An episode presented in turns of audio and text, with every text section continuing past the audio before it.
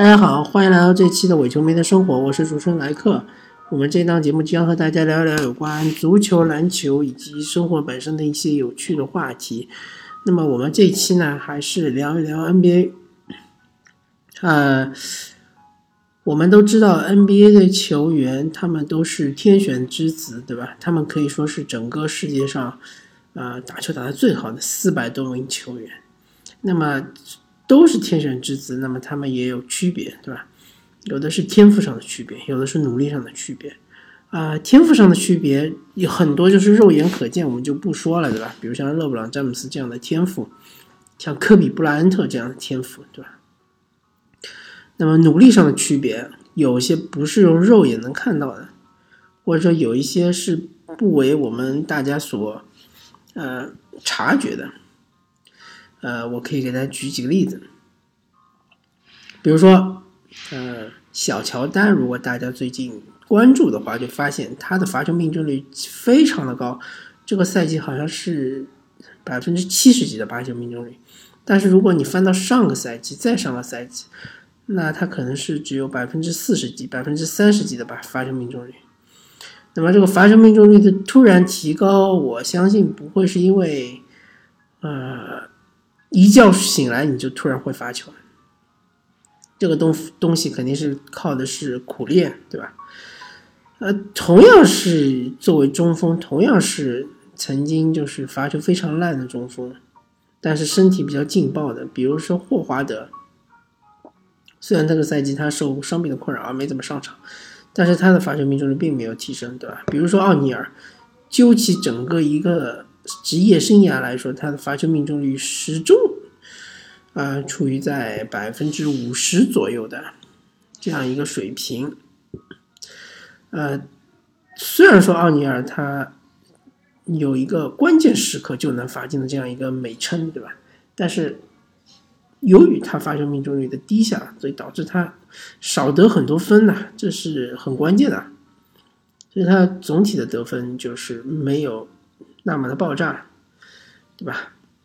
呃，就是说，其实奥尼尔他整个职业生涯来说，他当然除了罚球之外，还有其他的缺陷，对吧？但其他缺陷没有这么明显，比如说他防不出来，对吧？因为但是因为当时 NBA 不是现代篮球的打法，他们就还是呃喜欢就是。通过攻击篮筐来得分。那么奥尼尔站站在篮下的话，他这个屏障作用，他这个护框能力是非常非常强的，所以对于他的移动要求没有那么高，所以他整个职业生涯最大的呃阿克里阿阿阿克里斯之种就是他的罚球，对吧？但是他究其整个职业生涯都没有把罚球练出来。嗯，所以我认为这些练不出罚球的球员，他就是不够努力，对吧？就是没有，嗯，对自己狠一点。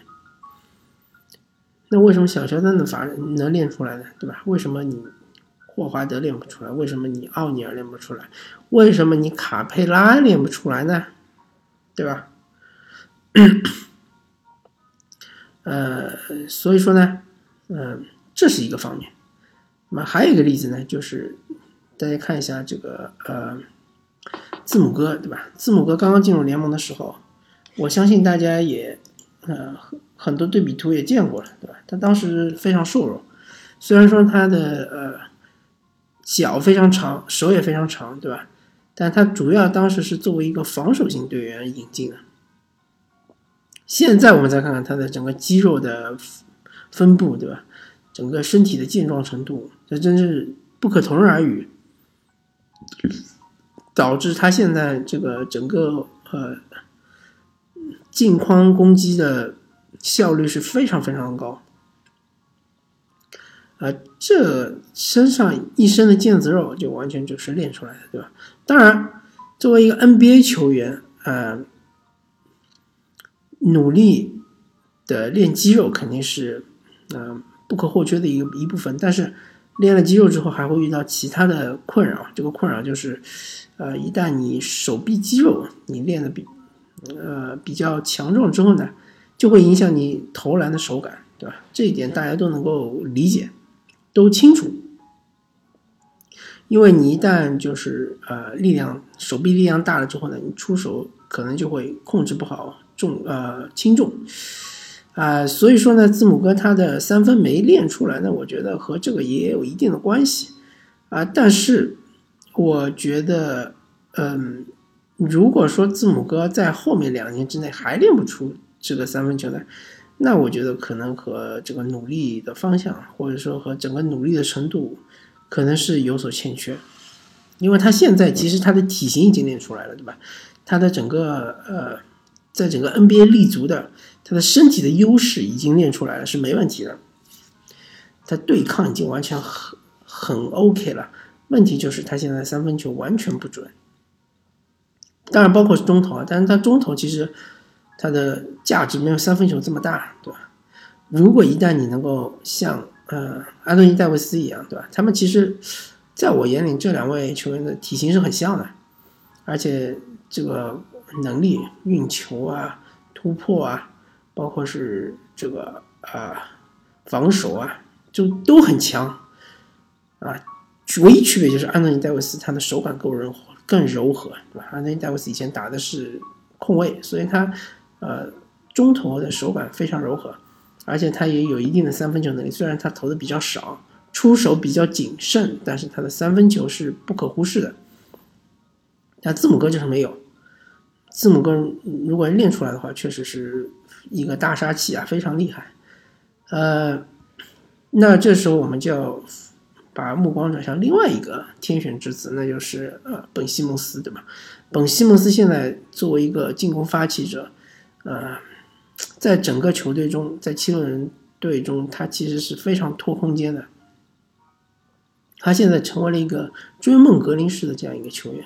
那大家知道，追梦格林他呃现在在勇士几乎是得分很少的，而且他出手非常谨慎，基本上三分是不投的，对吧？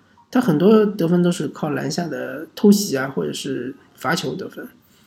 但是勇士并不担心追梦格林不得分，因为他们有够多的、有足够多的得分手，对吧？但七六人不行啊，对吧？七六人没有勇士的海啸兄弟，还没有水花兄弟啊。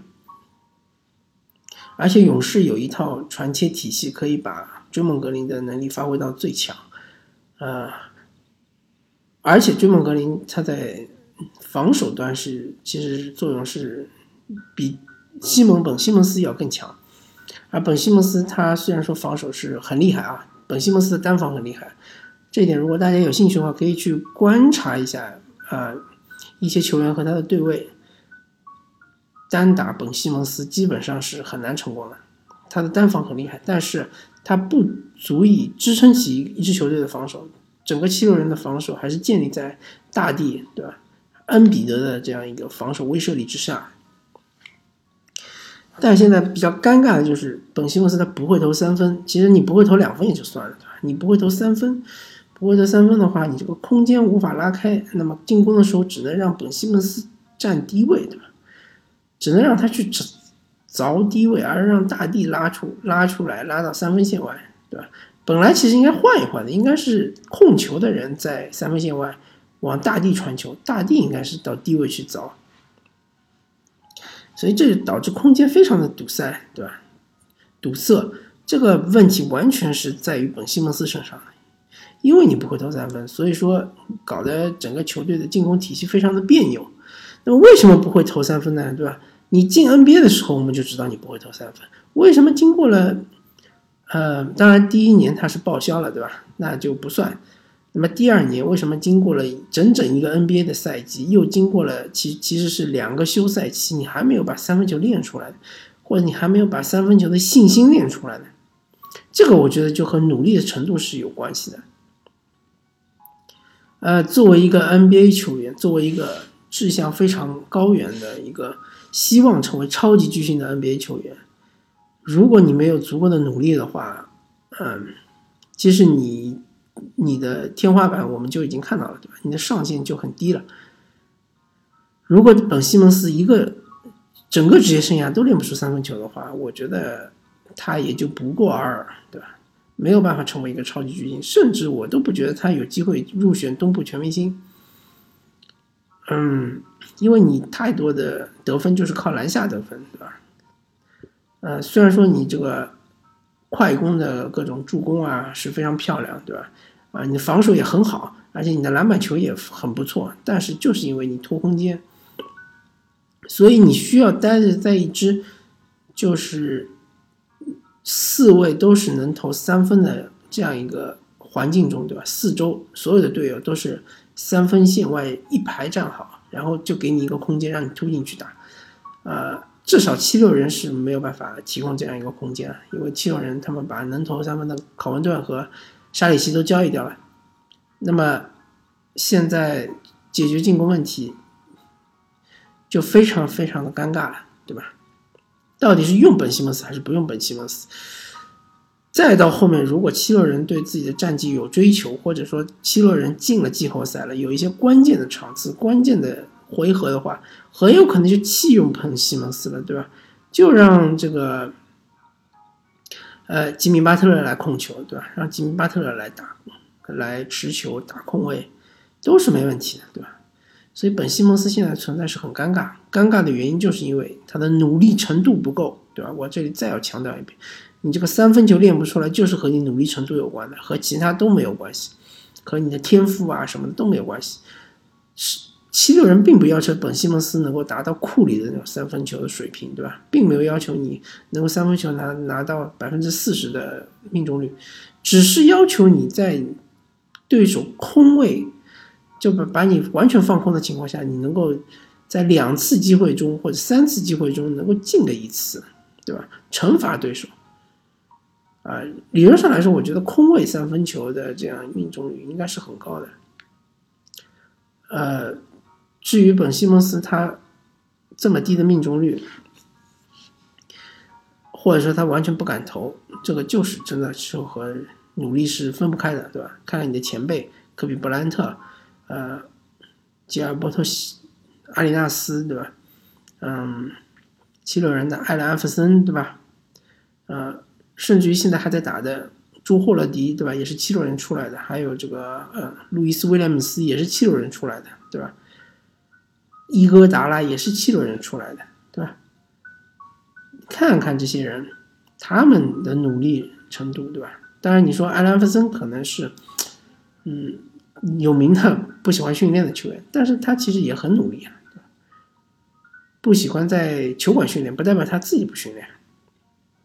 所以说啊，作为一个 NBA 球员，作为一个职业 NBA 球员，作为一个天选之子，呃，除了你的天赋之外，你还是需要努力，需要努力训练，好吧？那么我们这一期就和大家聊到这里，感谢大家收听，我们下期再见，拜拜。